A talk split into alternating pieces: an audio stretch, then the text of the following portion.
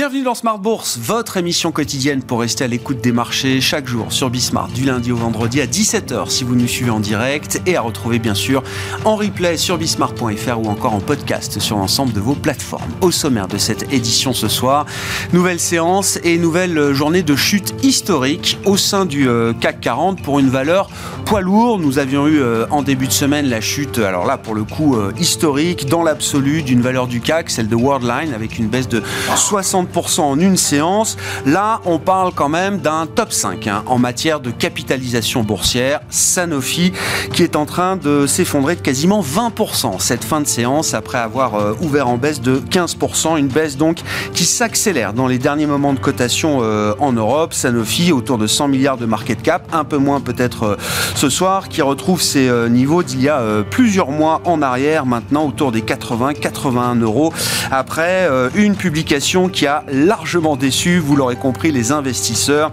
Si Sanofi a annoncé le spin-off de sa division euh, santé grand public, le groupe a également euh, abaissé certains indicateurs et certains objectifs de performance pour 2024 et 2025 en raison d'efforts et d'intensification des efforts en matière de recherche et développement, une position que le directeur général Paul Hudson cherche à défendre aujourd'hui auprès des investisseurs sans les avoir convaincus euh, à ce stade il y aura une journée dédiée à la R&D de Sanofi le 7 décembre prochain avec le nouveau euh, directeur en charge de la R&D de Sanofi qui euh, aura la lourde tâche justement de ramener un peu de confiance entre le marché et le groupe pharmaceutique français qui accuse donc sa plus forte baisse en une séance de toute son histoire. Le CAC 40 dans ce contexte a évidemment du mal à résister. Hein. Sanofi est la cinquième capitalisation boursière du CAC 40, la troisième pondération euh, également et le CAC donc euh, s'enfonce avec une baisse de plus de 1% pour cette dernière séance de la semaine.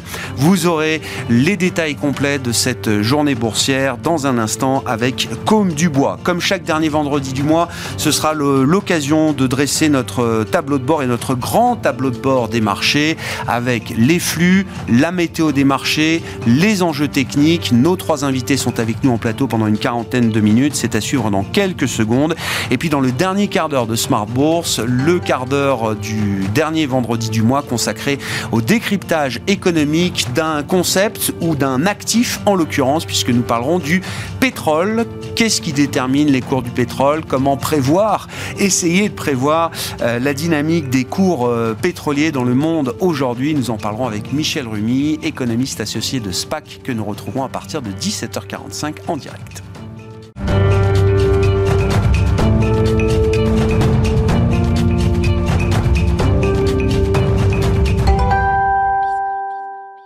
Mais d'abord, les détails de cette dernière séance de la semaine. Une dernière séance compliquée avec un CAC 40 qui est en train de s'enfoncer sous les 6800 points avant la clôture. Les détails avec Comme du Bois.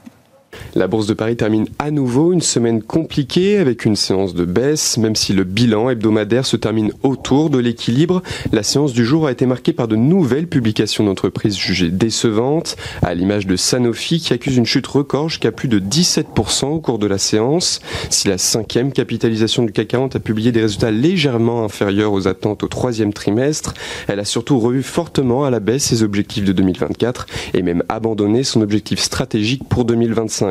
De son côté, Unibail Rodemco Westfield progresse jusqu'à 3,4% au cours de la séance. L'exploitant de centres commerciaux a relevé hier son objectif de rentabilité pour 2023 suite à une augmentation de son activité au cours des 9 premiers mois de l'année. Vinci progresse également aujourd'hui jusqu'à 2% au cours de la séance. Le groupe a relevé hier son objectif de cash flow libre pour l'année grâce à un niveau élevé de liquidité et une baisse de sa dette financière d'une année sur l'autre et un carnet de commandes record. Aux États aux États-Unis, Amazon progresse. Son titre a ouvert en hausse de presque 7% à Wall Street. Le groupe de Jeff Bezos a triplé son bénéfice au troisième trimestre et dégagé une marge d'exploitation de 7,8% sur cette période. C'est la deuxième plus élevée de son histoire. De son côté, Intel progresse également jusqu'à plus de 10% à l'ouverture. Le groupe informatique a publié des résultats trimestriels au-dessus des attentes du marché avec de solides prévisions de revenus. Du côté des statistiques, les investisseurs ont pris connaissance de l'indice Core PCE qui est ressorti à 0,3% 3,2% sur un mois en septembre et à 3,7% sur un an, des chiffres conformes aux attentes du marché. Lundi, les investisseurs prendront connaissance de l'indice des prix à la consommation en Allemagne pour le mois d'octobre. Tendance, mon ami, chaque soir en ouverture de Smart Bourse, les infos clés du jour sur les marchés avec Comme du Bois.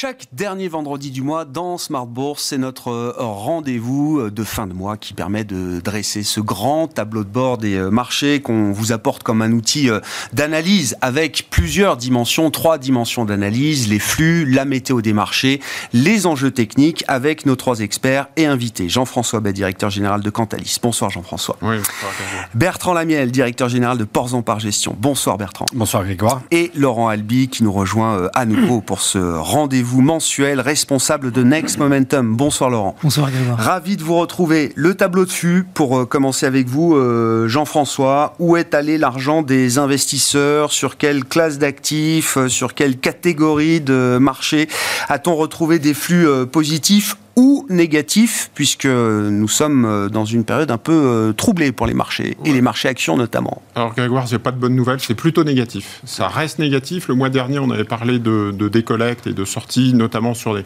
actifs risqués, fonds actions, fonds diversifiés, euh, en, tête et ça reste, ça s'accélère malheureusement. Les sorties s'accélèrent sur les fonds actions. On était à moins 17 milliards en, rythme mensuel sur septembre. On sera euh, à moins 20 milliards sur octobre. Donc euh, ça continue à sortir sur les fonds actions. Les investisseurs, on parlait le mois dernier de prudence. Je pense qu'on peut parler de défiance en ce moment. Il y a une sorte un peu de phase d'abandon.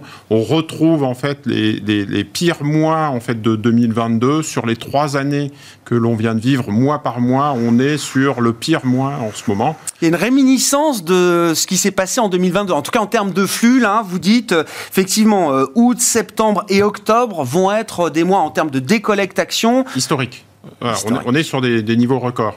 Euh, je pense que les investisseurs en début d'année étaient relativement sereins sur les actions. C'était même des mois positifs euh, en se disant bah oui, il y a de l'inflation, mais quelque part, euh, on est sur un environnement macro assez solide, une croissance qui résiste, etc. Je pense que les banques centrales ont eu des déclarations très dures en disant vous n'avez peut-être pas bien compris, mais on va être très dur, on veut vraiment refroidir et faire baisser l'inflation et atteindre notre objectif de 2%. Et les donc on l'ont intégré avec deux effets d'une part, si ça refroidit, bah, c'est plutôt au détriment des actifs risqués du cycle. On s'attend à des mauvaises nouvelles dans les mois qui viennent. Et si ça reste très dur par les banques centrales sur les taux directeurs et que les taux continuent à monter, bah, finalement, c'est plutôt positif sur le monétaire, les taux variables, et donc j'investis toujours sur le monétaire. C'est le deuxième mouvement euh, qui nous amène à dire que c'est un mouvement de, prudence, de défiance, euh, risk on, risk off, dans le sens où on sort des actions, on fait du monétaire. Euh, le monétaire rapporte 4-5%. Oui, oui, oui. on sur Si, si, je regarde juste quand même les flux euh, actions, là, donc effectivement, euh, je compte sur l'année 2023, il y a trois mois de collecte positif pour l'instant à date. Hein. Oui, c'est ça. Donc on, est on, est passé en négatif au mois d'octobre, donc il n'y a, a, plus de, de, collecte positive depuis le début de l'année si on accumule, si on fait en cumuler. Et pour l'ensemble de l'industrie, on est sur une année à fin septembre qui était flat et qui du coup au mois d'octobre passe en négatif. Mm. Donc on a voilà, c'est une année pour rien, j'allais dire. Alors en termes de mix produit, c'est pas très terrible dans le sens où des conseillers financiers, les distributeurs avaient expliqué à leurs clients pendant 15 ans qu'ils ne fallait pas faire trop de monétaires et de fonds en euros, qu'il fallait faire des unités de compte. Là, on se retrouve avec un branle-bas de combat, un changement à 180 degrés sur retour sur des fonds monétaires des comptes à terme. Mais vous savez bien que la rentabilité est sans doute 10 fois inférieure. Donc, en termes d'unités de compte, si vous avez vendu du fonds monétaire ou dans les comptes titres, si vous avez vendu du compte à terme, etc., l'industrie dans son ensemble pâtit de ce genre d'effet de, ciseaux. Quand on compare effectivement alors la euh, décollecte ou la dynamique négative de collecte sur les, actions par rapport aux autres grands marchés, on voit effectivement sur vos graphiques là cette dynamique des, euh, des marchés collectés, des, marchés monétaires. Qu'est-ce que ça donne en termes de collecte pour avoir quelques euh, bah, une idée quand même des montants collectés aujourd'hui? 10 milliards par mois hein, sur septembre-octobre, donc c'est des montants qui sont qui sont très forts. c'est normal vous avez une inversion de la courbe des taux, donc on va sur des taux très courts. Une inversion de la courbe des taux aussi pour des spécialistes, les économistes, c'est bah, plutôt une situation de récession, enfin un signal mmh. pas très positif. Hein, on a connu ça en 2006-2007 et en 99, donc euh, ça rappelle des, des, des, moments un peu compliqués pour les marchés. On y est, et donc les investisseurs essayent d'en profiter en se disant bah, il est temps d'avoir du cash et en plus, si jamais j'ai des points bas euh, dans les mois qui viennent, je pourrais euh, changer euh, mon fusil On a un gros mouvement de repentification, mais c'est pas encore suffisant. On reste quand même sur une pente négative entre du très court et du, et du, et du long. quoi. c'est ce qui fait qu'on est sur une défiance et une, aversion au risque, et qu'on reste sur du cash, de la liquidité. Il est urgent de ne pas prendre de risque, même sur l'obligataire. Au sein de l'univers action, donc on l'a compris, hein, des collectes sur les actions européennes, est-ce qu'il y a d'autres type d'actions, d'autres actions euh, en termes de zone géographique qui se comportent un peu mieux euh, ou pas alors, alors, oui et non. Euh, ce qui est remarquable, c'est que les investisseurs, quand ils font des actions, ils font des actions américaines. Euh, voilà, donc c'est les méga caps, le retour à la visibilité qui continue et, et, à la qualité, on va dire. Euh, donc dans un environnement, on l'a vu, action, on est de l'ordre de, de, 20 milliards de décollecte. La moitié de la décollecte se positionne sur les marchés européens. Les investisseurs continuent de sortir des actions européennes. C'est 9 mois consécutifs de décollecte sur des fonds actions Europe. Donc l'Europe reste toujours un peu le, le maillon faible de la, de la classe d'actifs. Hmm. En termes de, style euh, d'investissement, euh, on est toujours sur l'idée que la gestion euh, passive, en tout cas ceux qui veulent s'exposer au marché action, le font de préférence à travers des fonds passifs Oui, alors on retrouve les deux mouvements que j'évoquais à l'instant. Vous faites des marchés américains, vous faites des grandes valeurs, des méga caps, donc autant prendre des indices dans l'environnement actuel. Vous avez la liquidité et le mouvement pour le faire, donc c'est plutôt les ETF qui vont être favorisés. deuxièmement, la gestion active. Dès que vous sortez un petit peu des indices, dès que vous avez l'idée de faire des small mid caps, si vous avez eu l'idée de faire de l'ESG, si vous avez l'idée de faire des thématiques, etc., ou de prendre un risque de, l'actif cher, comme on dit, sur des, par rapport aux indices sur des valeurs, vous prenez la plupart du temps un peu des contre-performances. C'est très compliqué d'aller surperformer les indices et de faire de la valeur. Si vous prenez l'exemple du CAC 40 et du marché français, bah, tous les flux vont sur le CAC 40 les, et les performances s'en ressentent. Euh, que vous descendiez sur SBF 120, 250, euh, mid, small, micro, etc. C'était très compliqué pour ce genre de segment. Donc tous les gérants un peu actifs, stock pickers qu'on a en tête et qui ont fait ce, ce chemin s'en mordent un peu les doigts. En tout cas, c'est compliqué et ça génère des contre-performances. Euh, pour vous donner une idée sur le marché français, le top 10 en fait sur les, actions françaises, alors que ça reste positif hein, sur le CAC 40. Oui, bien sûr, on est encore un plus 5 plus 6, oui, peut-être un peu moins ce soir. Voilà, euh, le, le, top, dans le top 10, il y a 7 ETF qui font autant que le CAC ou qui battent le CAC. Donc on voit que on est autour des indices sur ces marchés-là, que ce soit français ou américain. Quand on prend le critère ESG, euh, e non ESG, intéressant de noter que depuis quelque temps, l'ESG intéresse un peu moins. Et euh, ce que je vois sur votre graphique, c'est que ça s'est même peut-être un peu accéléré ces derniers mois. Oui, euh, ouais, il y a une défiance sur les thématiques ESG. Euh, il y avait, en début d'année, on avait parlé de prise de profit, de performance extraordinaire. Bien sûr. sur les, les, les, 2020-2021 avaient été des années spectaculaires en termes de collecte. Hein. Sur les, bien sûr. Alors, à la fois sur les performances bien sûr. et sur la collecte. Bien hein, sûr. les deux étaient liés, c'était un peu auto-entretenu. Aujourd'hui, ben, il y a un effet ciseau assassin depuis la guerre en Ukraine, où les investisseurs reviennent sur des thématiques non ESG par définition, l'industrie, la défense, le pétrole, les valeurs un petit peu refuge, euh, et la tech. Bah, ce qui marche, quoi. Si, vous me dites défense et pétrole, c'est quand même, on fera le bilan à la fin de l'année euh, là-dessus, mais c'est quand même euh, une année euh, où c'était bien d'avoir du secteur de la défense. plutôt non ESG. Eh et, il y a eu un retour des investisseurs en début d'année sur la tech, hein, qui avait été massacré en 2022. donc il y a une gestion tactique, j'allais dire, des thématiques qui, qui est intéressante. Et c'est plutôt en défaveur des thématiques ESG. en plus, la réglementation est venue apporter un peu de trouble dans, dans cet univers. Donc les mmh. investisseurs et les réseaux de distribution sont vraiment sur les freins, sur le, euh, ont sorti le frein à main sur ces thématiques. La seule qui s'en sort un petit peu, c'est par exemple l'économie circulaire. Enfin, c'est vraiment très ponctuel. Mais la partie climat, euh, eau, énergie enfin, renouvelable, et, euh, éolienne, photovoltaïque, c'est un peu le bain de sang. Bien sûr, bah tiens, transition parfaite parce que si, si, on enchaîne sur la météo des marchés avec vous, Bertrand Lamiel, il va falloir euh, effectivement euh, faire euh, un peu le, point sur ces, valeurs et ces crashs historiques auxquels on assiste. Alors ça existe toujours dans l'histoire des marchés, mais c'est vrai que là on a une fréquence quand même d'événements assez unique en matière de baisse, en l'occurrence, dont il faudra parler. Mais globalement, là, qu'est-ce que qu'est-ce que vous retenez du comportement du marché au terme de ce mois d'octobre? Il y a de la volatilité, il y a du stress. On n'a pas le sentiment non plus qu'on est en zone de panique totale. Alors, il y a de la volatilité Non. Si on regarde les indices de volatilité américains, européens, on est sur du 20, 21. Donc, on était sur du 15, 16. Donc, certes, elle est remontée. Mais on est sur la ligne de crête. Voilà. Au-delà de 20, on va peut-être commencer à se poser des questions. J'imagine Laurent nous en parlera tout à l'heure. Mais voilà. Donc, c'est remonté, certes. L'or est remonté, mais on est en dessous des 2000. Donc, il n'y a pas non plus un rush absolu sur l'or, alors même que le dollar profite aux Européens. Donc, euh, voilà. Euh, on peut regarder différentes choses et on s'aperçoit que oui, il y a, euh, et on a vu une fréquence qui s'augmente sur des titres qui étaient déjà en perte. Euh, donc les, ceux, que j'ai notés là, les Worldline, EuroAPI. Donc c'est les zombies et les extraterrestres, c'est comme ça que vous les appelez. C'est les sociétés qui, avant des profit warning, le premier et le deuxième, étaient déjà du côté des moins 20, moins 30. Hmm. Et donc se retrouvent du côté des moins 40, moins 60% depuis le début de l'année. Donc le fait d'avoir perdu, donc dans un marché qui arrive à être légèrement positif, d'être déjà très en retrait, avec du moins 20, moins 30, ben en fait, ça ne les a pas protégés. Quand elles ont sorti des mauvaises nouvelles, le marché a encore tapé plus fort dessus et on a vu des euh, moins 15 à moins 40 dans la journée sur des titres comme ça. Et donc, ça, on, a vu une fréquence augmenter. Là, ça faisait longtemps qu'on n'avait pas vu. Enfin, ça, ça a toujours existé.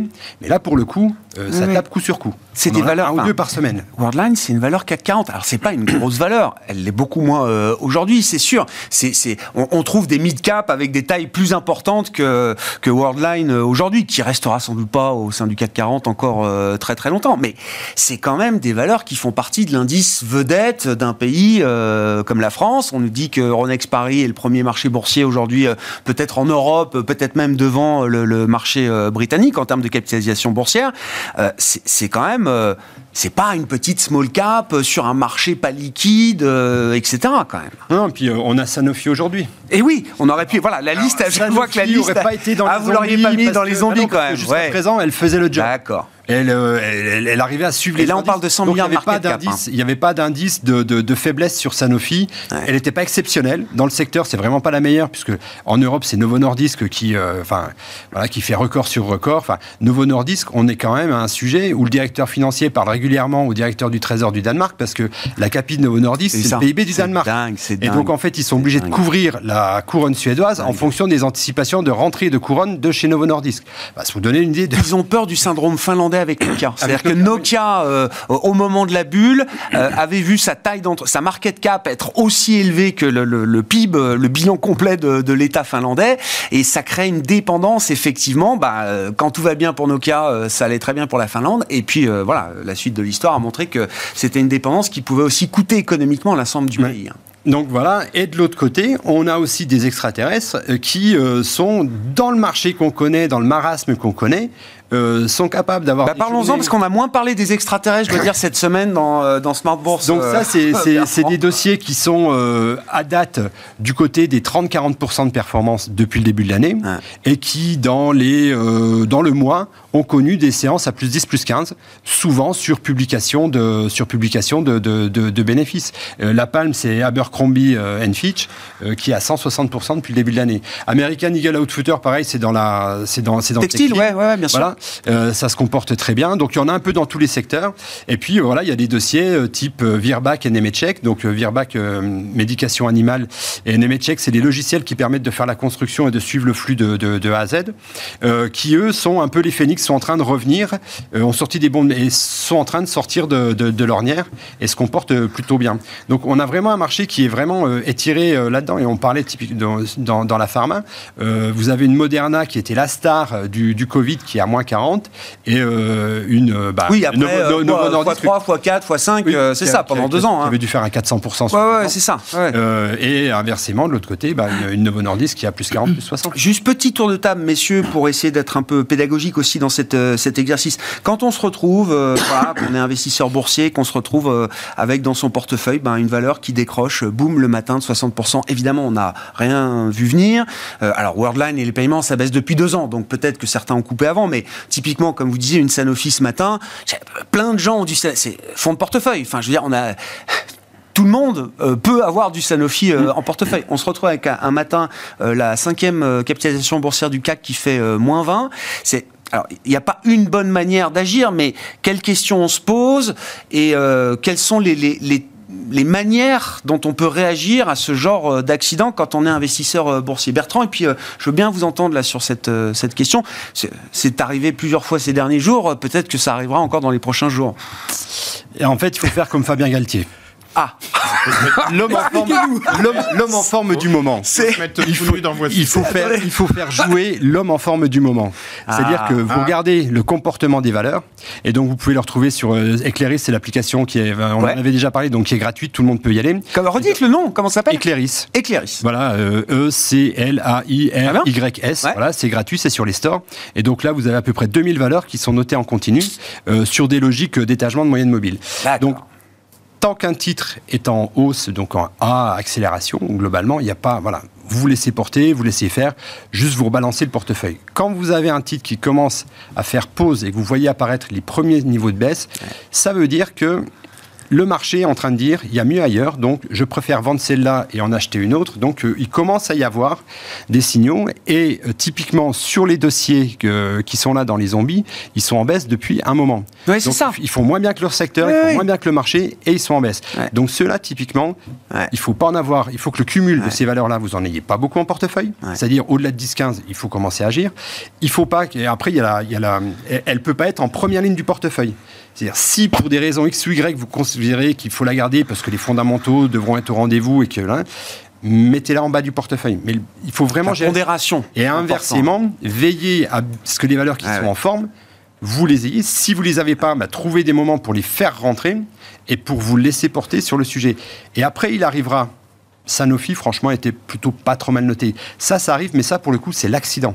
Il faut pas. Enfin, voilà. Alors après, euh, il faut peut-être essayer de se dire bon, euh, sur bon, j'en donnerai, j'irai voir ailleurs parce qu'elle va, elle, va mettre. Non, non mais chaque cas est particulier, hein, bien sûr. Mais pour le coup, il y a quand même des choses assez simples à faire, c'est-à-dire quand c'est mal barré, il faut commencer à, rétrograder.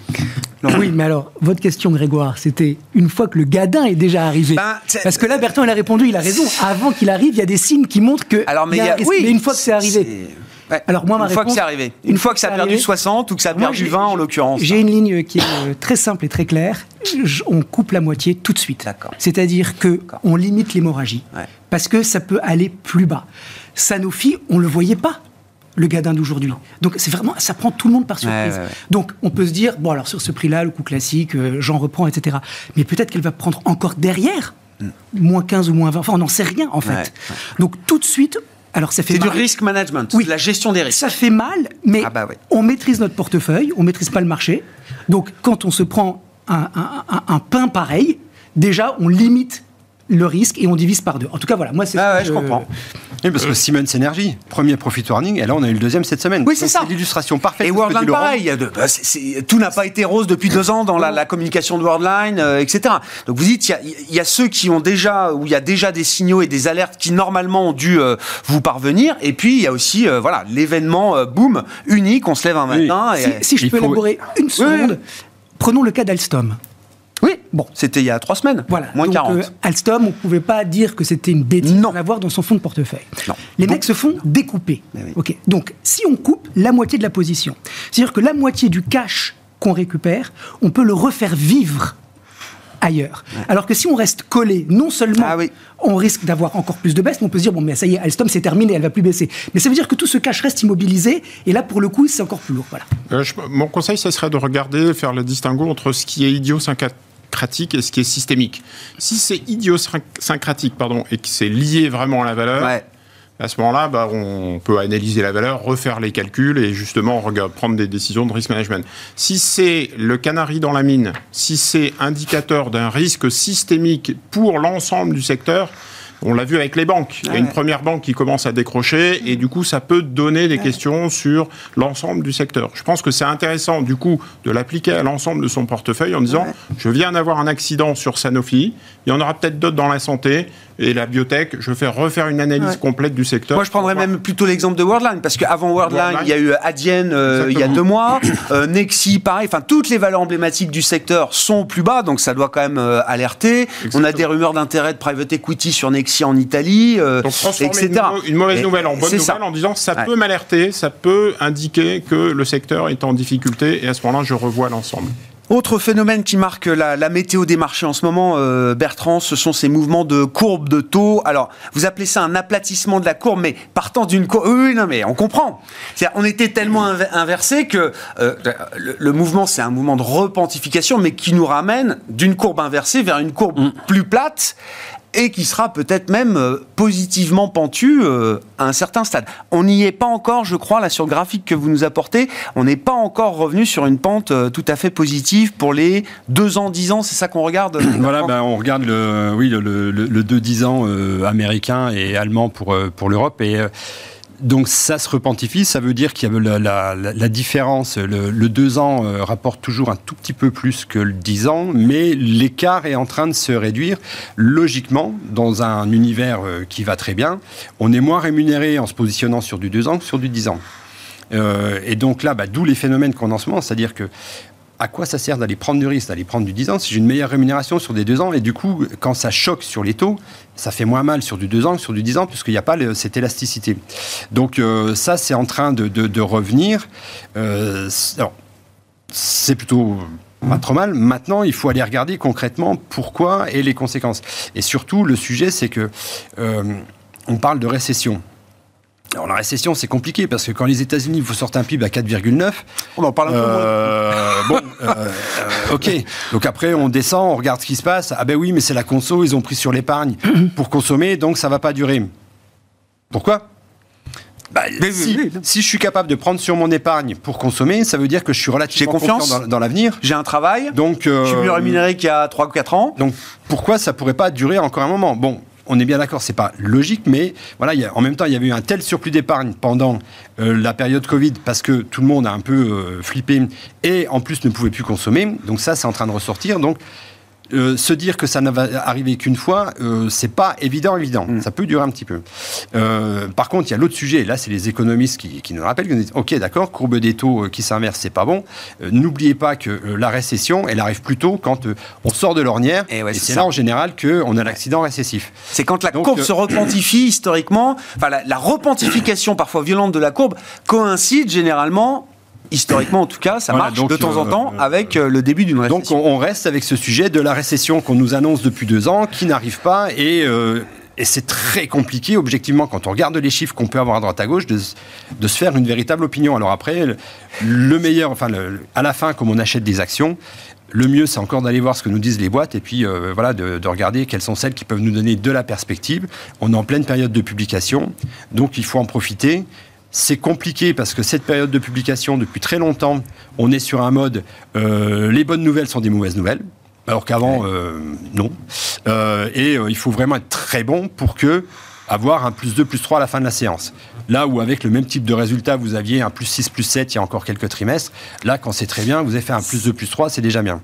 Ce qui est dingue, c'est que ceux dont on attend, dont on attend qu'ils fassent toujours mieux, alors vous les appelez les généraux, c'est ça, euh, sur le marché américain bah, euh, notamment. Euh, visiblement, alors Amazon est pour l'instant un des contre-exemples. Microsoft a plutôt bien passé la barre. En tout cas, la réaction de marché a été euh, positive. Mais on voit quand même très vite que ces titres se font emmener par d'autres. Alors ça a été Tesla qui a baissé, Alphabet, Alphabet Google, Meta également, et même la hausse. Nvidia. Alors. Hum Nvidia, ils publient, euh, ils ont publié, non, ils publient non, mais ils sont déjà Nvidia, pas techniquement, oui, oui. Donc voilà. Donc il y a quand même l'idée que même les bons résultats d'Amazon aujourd'hui, je suis pas sûr que ça suffise à, à redonner beaucoup d'appétit pour euh, la big tech américaine. C'est la nouveauté. Donc on le voit sur le sur le graphique. Donc ça, ça, ça baisse sur le, le S&P 100 qui sont bah, qui regroupe forcément les plus grosses et dans lesquelles elles sont très pondérées. Et quand on prend les 400 dernières, bon, elles sont plus attaquées, mais euh, il y a les grosses sont attaquées, mais les petites le sont, aussi et important. Donc euh, voilà, ça c'est compliqué, mais globalement sur les, euh, les, indices qui étaient tenus par les grosses, bon bah là c'est le moment où euh, soit les autres font le job, soit euh, manifestement ça, ça va être encore un petit, peu, un petit peu compliqué. Bon, Amazon, ça se passe très bien, ça prend 7-8% là sur la séance du jour à Wall Street, ça, ça permet de soutenir en tout cas en partie un peu le, le, marché américain. semaine prochaine, on aura Apple voilà, qui viendra clôturer le groupe des, le groupe des, des GAFAM. Laurent, j'en viens à vous à travers les, les enjeux techniques des euh, actifs clés à commencer par euh, les taux, ou plus précisément les obligations. Ça nous permet de regarder les choses en prix et pas forcément en taux ou en rendement obligataire. Vous aimez bien regarder le papier à 5 ans américain, l'obligation du Trésor américaine à 5 ans, et vous nous montrez effectivement, alors sous forme de graphique, il faut toujours avoir en tête que c'est inversé par rapport euh, au taux, quand la valeur du papier baisse, les rendements remontent. Et donc là, vous nous apportez le graphique qui montre le plongeon de la valeur de ces papiers obligataires américains. Oui. Et euh, ce plongeon, euh, il pose problème parce que euh, on a un indice de la volatilité, le Move Index, qui lui donc fait référence au prix. Et ce Move Index, à part l'épisode SVB en mars où il a fait un pic à 200, mais c'était jamais arrivé, il fait ses pics à 130. Et où est-ce qu'il est aujourd'hui le Move Index? Il est à 100. Donc il n'est pas loin. Ah. Donc il y a une volatilité sur les bonds qui est assez étonnante quand on prend le début du cycle de hausse de taux euh, il y a trois ans et demi et qu'on fait le prix moyen du, du, move depuis cette hausse, il est à 100 le prix moyen. Donc on est au-dessus du prix moyen et en plus, il grimpe. Mm. Donc tout ça, c'est pas bon. Donc ça veut dire que les obligations, elles sont vendues. Ça veut dire qu'on a des taux alors, on est à peu près à 4,85 euh, sur euh, le 10 ans. Euh, on a des taux qui sont actuellement en train de monter et je pense qu'ils vont continuer de le faire. Voilà. Donc, pourquoi je pense qu'ils vont continuer de le faire? Parce que quand on regarde ce graphique des prix, ben, on voit rien qui rassure. Alors, peut-être que je trouve que c'est même beaucoup plus clair d'exprimer comme ça, parce qu'on se dit, ah bah oui, 5% de taux aux États-Unis, c'est sûr, ils pourront pas supporter plus, ça va s'arrêter là. Mais si on parlait d'une action, Quand on regarde, si, on devait avoir le, graphique euh, comme ça du cours d'une action, on y verrait un couteau qui tombe. Oui. On y verrait un couteau euh, qui tombe et euh, surtout, ça paye pas tout de suite d'être contrarien. Alors, si on se place maintenant du côté du rendement, bon, avec par exemple un, 10 ans qui, va, qui, tourne autour de 5. Moi, j'ai un target haussier sur le, sur le yield à 5,35. Ah bah c'est dit. Voilà. Donc euh, euh, si on commence à les payer avec un rendement de 5, c'est pas la fin du monde. Non. On est, au bout du chemin. Pour un investisseur long terme, on évidemment. Est, on est au bout du chemin. On sait très bien qu'il y aura peut-être encore une hausse de taux, euh, ou pas d'ailleurs, hein, par, par la Fed, mais on est arrivé au bout de ce cycle. Mais si on parle de timing, et qu'on regarde ce chart, ben, le timing, franchement, euh, elles, sont, elles sont qui les unes derrière les autres, les bougies noires. Mm. Et on a deux moyennes mobiles euh, qui montrent que le momentum est en train de réaccélérer. C'est pas génial. Et le pire dans cette histoire, c'est qu'on a un petit indicateur technique de momentum, le RSI. Et lui, il rentre à peine dans sa zone de survente. Donc c'est même, pas tellement survendu. Il a de la place. Hein. Donc qu'est-ce que ça veut dire? Ça ne veut pas dire qu'il faut être euh, ultra bearish, même si c'est ce que suggère euh, ce chart, parce qu'encore une fois, peut-être que l'histoire retiendra que ces propos que je tiens ce soir, c'est le point bas, justement. Je ne peux pas faire de pari, c'est pas le sujet. Mais en tout cas, techniquement, je vois rien. Hein je vois rien sur les taux qui montre que effectivement, on a un retour des acheteurs. Donc concrètement, ça continue de baisser. Et ça, c'est pas très positif pour les actions et c'est pas très positif pour la ah tech. Et la question ah que Bertrand posait et que je repose, c'est que si les généraux commencent à hésiter, est-ce que c'est les troupes derrière qui vont prendre le relais? En général, non. On va parler du S&P, mais il manque un, petit mouvement de capitulation là sur ces marchés obligataires. C'est ce que je comprends. Oui. Alors, quand on voit juste le chart là, on voit que cette jambe baissière, c'est la dernière de notre cycle. Ce qui est hyper dur, c'est où est-ce qu'elle s'arrête. Alors, on refait des décomptes sur une temporalité inférieure et il manque encore une jambe.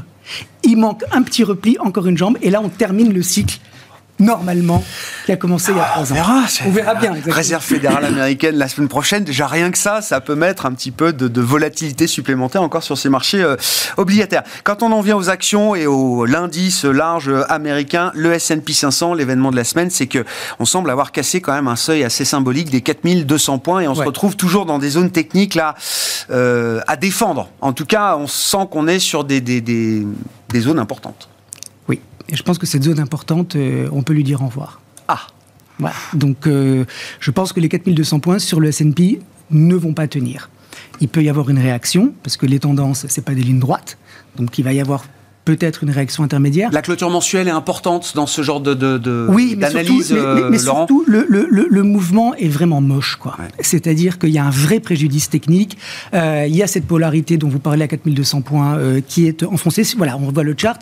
Donc euh, on voit ce niveau qui est enfoncé. On voit une sortie de canal. Bon, ça c'est anecdotique, mais c'est quand même euh, c'est quand même parlant. On voit des moyennes mobiles là aussi euh, qui se retournent et mes moyennes mobiles, je les aime bien Grégoire parce qu'elles me donnent des bons signaux. C'est-à-dire que quand elles se retournent à la hausse ou à la baisse, en général, il n'y a pas. Alors, il peut y avoir toujours du bruit et un faux signal. Mais en général, elles, donnent quelque chose euh, qui dure. Et là, elles sont en train euh, de se retourner à la baisse. Et donc, avec en plus cette sortie de canal et ce RSI, lui aussi, qui a tellement de place pour continuer de baisser, je pense qu'on va aller beaucoup plus bas. Alors, où est-ce qu'on peut aller? On est allé taper un 38% de retracement de la hausse précédente. Mmh. 38%, j'ai envie de dire que c'est le minimum syndical. C'est-à-dire que c'est logique, c'est sain, on fait une hausse, surtout la dernière jambe de hausse, elle est, elle est, très vigoureuse, donc on la retrace. Mais sur le, si sur le 38%, on ne réagit pas, ça veut dire qu'il y a de fortes chances qu'on aille sur le 50. Ça, pour moi, c'est déjà pricé. La question, c'est est-ce qu'on va aller sur le 61,8 Et à mon avis, on va y aller. Donc, négatif. Sous les 4000, hein, ça nous emmène, c'est ça euh, Sous les 4000, le retracement de Fibonacci 61,8. Hein. Peut-être rappeler les moyennes mobiles qui sont utilisées 13 et 22. D'accord. Semaine, puisqu'on est en données hebdomadaires. 13 et 22 Oui, c'est ça. D'accord, oui, d'accord, très clair. Très clair. Donc voilà pour le, S&P 500. Euh, un mot de la configuration technique du CAC qui nous intéresse toujours. Euh, Alors le CAC lui aussi, euh, il est sur un support, le 38% qui est également une zone de polarité à 6800 points. Bon, le mois dernier, j'avais dit il ira à 6008, il y est allé. Je pense que lui aussi, il a de un risque de continuer sa baisse. Le vrai point d'achat que je trouverais vraiment intéressant, c'est sur le 61,8, c'est-à-dire les points bas de décembre 2022, c'est-à-dire à 6360. Ah ouais. Nous ramènerait quand même assez loin en arrière. Hein. Ouais, mais je pense que c'est pas terminé, ah parce que vous voyez, on avait une tentative de, de, de, de soutien euh, autour des 7050 points, et puis là, on a l'impression que ça lâche. Alors, l'analyse technique, elle n'est pas faite pour faire des pronostics. On peut en faire mais elle n'est pas faite pour ça. Elle est là pour nous donner, nous donner les niveaux. 7050 points, c'est vraiment le niveau qui doit être repassé pour que ça s'améliore. Si on les reprend pas, il n'y a aucune raison. On reste baissier, quoi. Voilà, on reste. Voilà, exactement. 7050, ça permet de neutraliser la oui, situation. C'est-à-dire qu'on pourrait considérer que c'était une espèce d'excès sur des mauvaises nouvelles, et mais qu'on revient dans le range. Mais tant qu'on ne repasse pas au-dessus de, de 7050 points, euh, c'est imprudent de, de, rester optimiste. Quels sont les actifs qui permettent de s'en sortir dans ce contexte Puisqu'on perd encore sur euh, l'obligataire, enfin, euh, hors rendement et coupons, hein, bien mhm. sûr, ça, ça paye, et ça payera, et on peut capitaliser dessus sur des, des logiques d'investissement euh, moyen, moyen long terme. On perd encore sur les indices actions avec des tendances baissières qui sont peut-être en train de se confirmer, de s'affirmer encore un peu plus au moment où on se parle. Ou est-ce qu'on est, euh, en refuge? Alors on est en refuge sur l'or. Euh, techniquement, j'aime bien le graphique. Il y a eu un sursaut du gold de par la situation un peu tendue, on va dire, c'est un euphémisme, au Proche-Orient. Et donc le, métal jaune joue son rôle de valeur refuge. Mais au-delà de ça, il est fort. C'est-à-dire qu'on voit bien que l'or continue d'évoluer sur les plus hauts, à l'intérieur de son range. Il est à 5% de son plus haut, donc il est très près. Il n'a jamais cassé les 1800 dollars. Il repart à la hausse et il teste une zone de résistance importante. Je ne serais pas étonné qu'il n'arrive pas à la franchir du premier coup. Mais s'il y a un repli, À mon avis, ça sera une opportunité parce qu'il faut savoir que l'or est sur des cycles de 8 ans et qu'on a un nouveau cycle qui démarre en 2024 et que je suis par conséquent très très boule. Dans le nouveau cycle qui va démarrer, vous dites l'or Indépendamment de la géopolitique, indépendamment de tout, parce que on peut peut-être supputer qu'il va y avoir une question sur les taux réels. Ah, bien sûr. Voilà. Donc euh, c'est ce qui remet, c'est ce qui pourrait expliquer que l'or se remet en selle. Alors, c'est ce que je dis sur la Fed. Hein. Higher for longer, ça ne veut pas dire higher forever. non, mais si, c'est quand même important à comprendre. Que, qu'on parle des taux réels ou qu'on parle des taux euh, nominaux. C'est, Bertrand, là-dessus, moi, ce qui je trouve spectaculaire, alors évidemment, les événements géopolitiques ont sans doute euh, euh, accéléré ou conforté une idée qu'on pouvait avoir sur l'or. Néanmoins, on a des taux réels, on en parlait, du monétaire, des taux réels à 2,5% aux États-Unis. Normalement, c'est pas un environnement où l'or doit performer. Non oui. oui, non, normalement, parce que vu qu'il n'y a pas de rendement ah sur l'or, euh, on peut se dire on va. voilà, c'est ça. Euh, c'est ça qu'il va falloir surveiller. C'est-à-dire que ce que je disais tout à l'heure, c'est que à ce stade, euh, mais j'avais pas vu effectivement la dernière bougie, euh, il n'y a pas eu, a pas eu un rush sur l'or, mais c'est vrai qu'en relatif, ça ce qui se passe versus le reste, oui, forcément, ça, ça, donne une force de, une force de, une force de rattrapage. Donc il faudra, il faudra regarder ça le, dans prochains jours, prochaines mmh. semaines. En fait, est-ce que la crispation monte? Donc là, on, le verra, enfin, le, le, VIX redécollera largement au-dessus des 20 et donc on saura qu'on est dans, ces moments-là. Il, y a eu aussi une crispation qui a bénéficié au Bitcoin. ah bah attends ah bah. ah bah. Ah Vous nous, vous nous divulgachez la fin. Euh. Juste, pour terminer euh, sur, euh, sur l'or, parce qu'on ne peut pas parler de l'or sans parler du dollar. moi, je suis baissier sur le dollar. Euh, pour 2024. D'accord. Euh, et c'est aussi un des facteurs, pas le seul, mais un des facteurs qui pourrait expliquer que l'or va rester au moins sur ces niveaux, voire euh, monter plus. Oui, normalement, c'est corrélation inverse entre le dollar et les, métaux, les matières premières libellées en dollars. ça ne marche pas toujours euh, parfaitement. C'est loin hein. automatique. On l'a vu sur le pétrole d'ailleurs ces derniers temps. Hein. Donc on peut avoir un dollar fort, on peut aussi avoir un. Et enfin, je veux dire, si on est dans un nouveau, enfin après, c'est sky is the limit. Enfin, je veux dire, il y a plus de, y a plus de, y a plus de niveau. Non, euh, il y a toujours un niveau, Grégoire. Euh, non, moi j'ai une extension de Fibo à 2187, à 2309 et la troisième à 2436, mais ça pourrait aller même sur le cycle haussier qui commence beaucoup plus haut. D'accord. Et des niveaux d'invalidation quand même? Alors, si on casse les, 1800 dollars euh, qu'on voit euh, à l'écran, ça veut dire qu'on retourne sur le bas de range. D'accord. Si on retourne sur le bas de range, ça devrait réagir, mais là, du coup, on est sur un actif qui est fragile, qui reprend de la vulnérabilité. Tant qu'il est au-dessus de 1800 dollars, il est impérial. Et donc, le Bitcoin? Pour faire plaisir à Jean-François bah, Le Bitcoin, c'est un, peu, un peu le loser qui fait sa remontada euh, ah, incognito. C'est le comeback. Voilà, c'est le comeback du Bitcoin. Euh, et je crois que c'est un vrai comeback pour le coup. Euh, parce que d'abord, il a pris 120% depuis euh, ses points bas à 15 460. Mais surtout... Ah oui, quand même Ben oui. Ah, on a doublé en un an, là. Voilà, ben plus. Donc, vraiment, voilà, donc c'est vraiment une histoire sur... à part pour ceux qui sont plugué au quotidien dans la sphère crypto. Il y en a. Oui, il y en a de moins en moins. Enfin, Il y en a eu moins. Non, mais ce que je veux dire, c'est que ben, je ne l'ai pas vu nuire. C'est-à-dire que j'ai pas, euh, je, regarde quand même tant temps cours du Même en regardant, je me suis pas aperçu que ça, que ça avait doublé comme ça en un an. En fait, si je peux faire une digression de 30 secondes, toute cette histoire sur la crypto, ça me rappelle euh, la dot-com euh, bubble en 2000. C'est-à-dire que elles ont toutes disparu, enfin à deux ou trois exceptions près, mais Internet est là. Ah bah, Je pense que la technologie blockchain, c'est même plus une question de savoir euh, si elle va faire partie de notre environnement ou pas. En revanche, il va y avoir un grand nettoyage et le Bitcoin alors que c'était soi-disant la moins pratique d'utilisation, ouais. et eh ben c'est celle qui finalement continue d'attirer les flux. Le statut s'est consolidé. Oui, d'une certaine manière. Le statut s'est consolidé et surtout, elle vient de sortir d'un euh, d'un range. Alors, ça veut dire quoi? Ça veut dire que le prochain target, c'est 37 500. Ça veut dire que c'est une grosse barrière à 37 500 et qu'il ne va pas y arriver du premier coup. Ça veut dire que s'il n'y arrive pas du premier coup, il va se replier ou cadeau du marché, 31 500. Si le Bitcoin retourne sur 31 500, c'est un cadeau. Ça, parce que ça veut dire que si à 31 500, on connaît le niveau, après, il faut que le marché confirme. Donc il faut qu'on retrouve des bougies d'achat sur 31 500. Mais si on les voit, franchement, ça veut dire qu'il va aller sur 46 500. Ça veut dire que derrière, il peut retourner sur les 65 000. Et là, ça veut dire concrètement qu'il peut prendre 50, voire 100%. Donc, techniquement parlant, le Bitcoin, il est beau. Il a une construction haussière très bien structurée. Il a pris son temps. Euh, il y a un analyste américain qui s'appelle euh, Richard Wyckoff qui a très bien identifié ces zones de range dans les hausses. Il appelait ça des zones de réaccumulation. C'est-à-dire qu'il y a eu une première impulsion haussière. Hmm. Il a fallu que le marché digère cette impulsion. Et puis quand ça sort par le haut, franchement, c'est puissant. A priori. Alors, on ne sait pas. Mais a priori, c'est euh, bien, bien disposé pour continuer. C'est pas évident quand même dans l'environnement actuel. Alors oui, le cash, le monétaire, mais de trouver des, des, valeurs refuges, en tout cas des stratégies qui diversifient, c'est pas un moment évident pour ça. Hein. Je pense que c'est difficile d'être contrariant quand on, est, quand on a ce contexte je reprendrai la maxime de Rothschild qu'on cite souvent qui dit il faut investir quand il y a du sang dans les rues.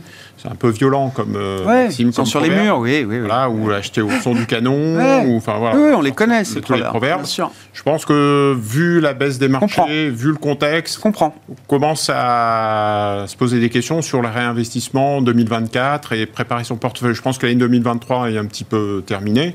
voilà, mais à oublier, en tout cas, c'était une année de transition. Je pense qu'il faut essayer de se projeter sur 2024 et il y aura des opportunités pour des investisseurs de long terme, toute classe d'actifs, l'immobilier, le private equity, les actions, les obligues. On va avoir des, choses intéressantes. Pour l'instant, mm. c'est encore euh, en gestation. difficile. Bon, après, je regarde les niveaux de cash, euh, les gérants, enfin, les gens sont prudents quand même, euh, j'ai l'impression. Les professionnels, hein, le cash. Ça, j'ai pas l'information à ce niveau, mais le, sur la, la difficulté, elle, euh, elle tient en fait que la, je sais plus si j'ai dit, mais la participation, donc le pourcentage de non, valeur on l'a pas eu ça, ouais. On, est retombé à 16%. Donc en fait, sur l'intégralité, on suit 2000 valeurs, 1500 en Europe, 500 aux États-Unis. Il y en a 16% qui sont restés en tendance haussière. C'est très peu. Hein. Alors au, plus bas de 2009, euh, enfin de 2008-2009, mars 2009, on était descendu à 9%. Donc ça vous donne une idée que, parce qu'on regarde les indices globalement, c'est plus 4, plus 5. Donc oui, c'est pas une grande année, c'est pas un grand cru, c'est tout ce qu'on veut. Enfin, euh, on a des accidents à droite et à gauche, mais globalement les indices tiennent. Oui, mais en fait la réalité, c'est qu'ils ont tenu jusqu'à présent parce qu'ils étaient tirés par les LVMH et par les et par la tech américaine. On voit que là, ça c'est en, en, train de redonner. Et euh, pourquoi les euh, les fantassins vont pas venir au secours? Ben en fait, c'est 16 si on avait un marché qui s'écroule avec les grosses, mais on a une participation à 50%, là c'est là c'est du velours. Il y aurait du réservoir, un réservoir. Là, en termes de stock picking, vous allez chercher ah des dossiers qui sont hors des indices et vous faites votre beurre, vous battez l'indice. Là, à 16%, c'est compliqué. Merci messieurs, merci d'être avec nous chaque dernier vendredi du mois pour ce grand tableau de bord des marchés. Bertrand Lamiel, Porzan par gestion, Jean-François Bay, Cantalis et Laurent Albi, Next Momentum.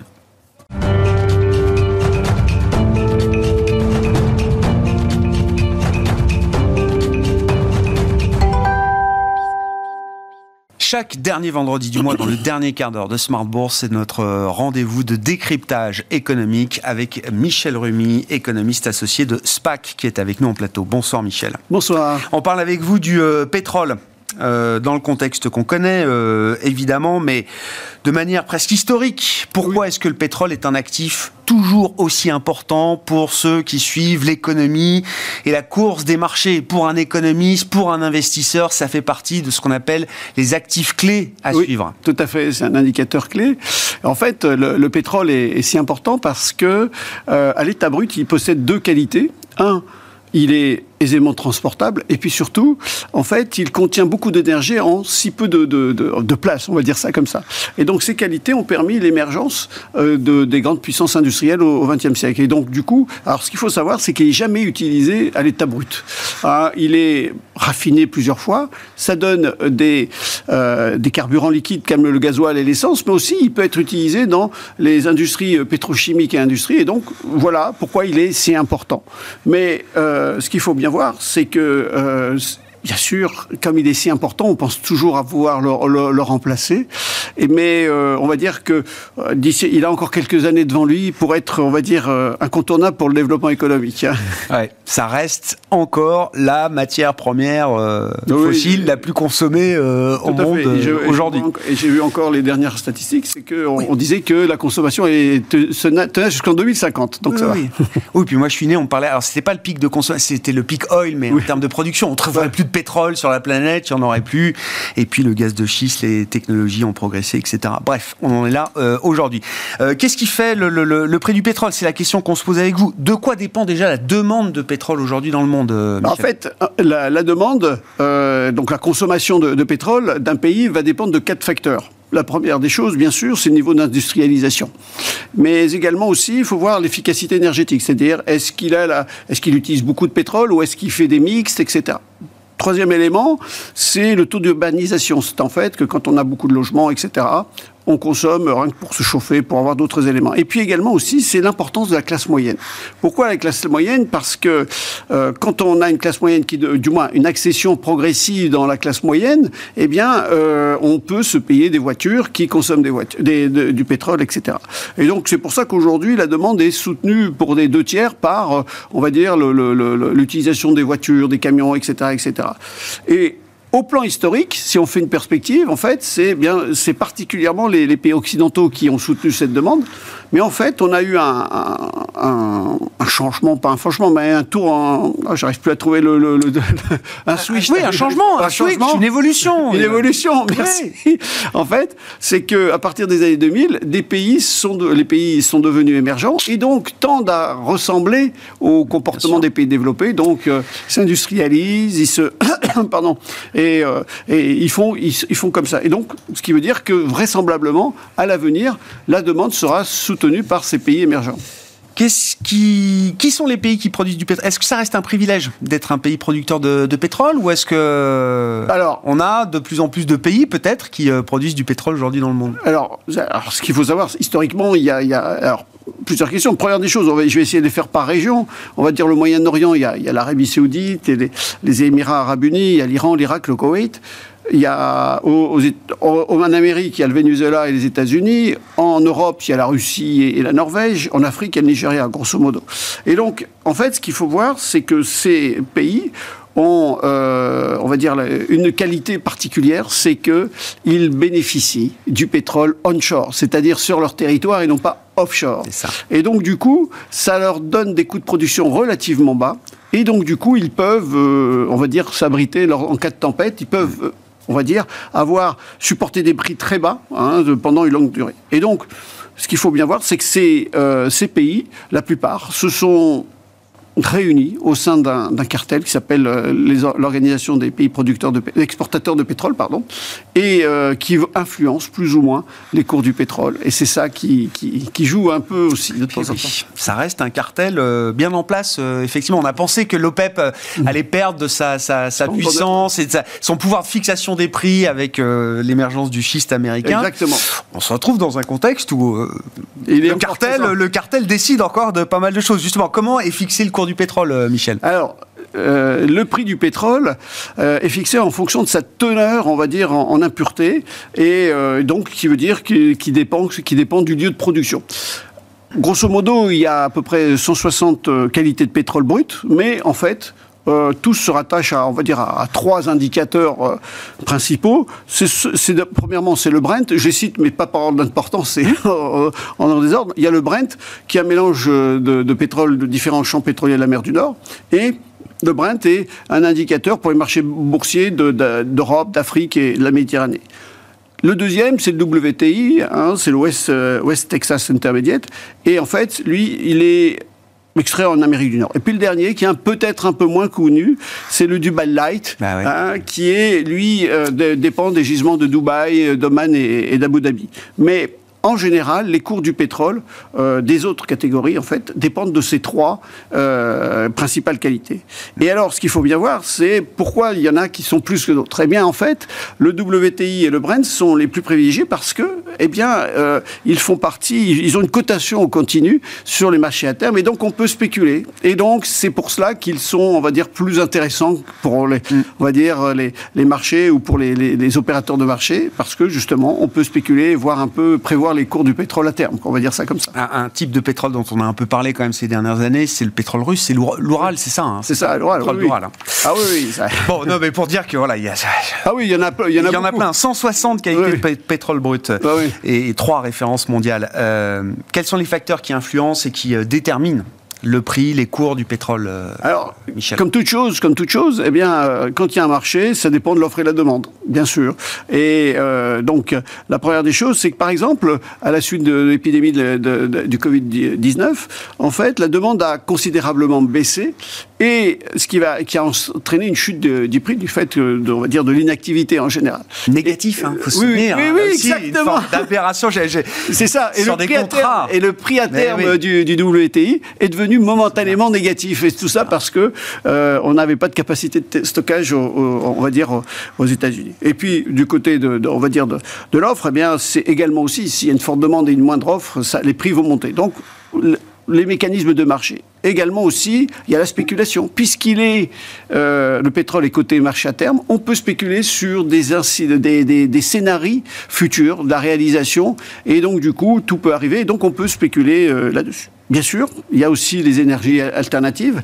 qui, euh, pour l'instant, ont encore du mal à, percer, mais qui peuvent aussi, je dirais, perturber la, bonne, le bon agencement de, on va dire, des, des cours du pétrole. Bien sûr aussi, les fluctuations du dollar.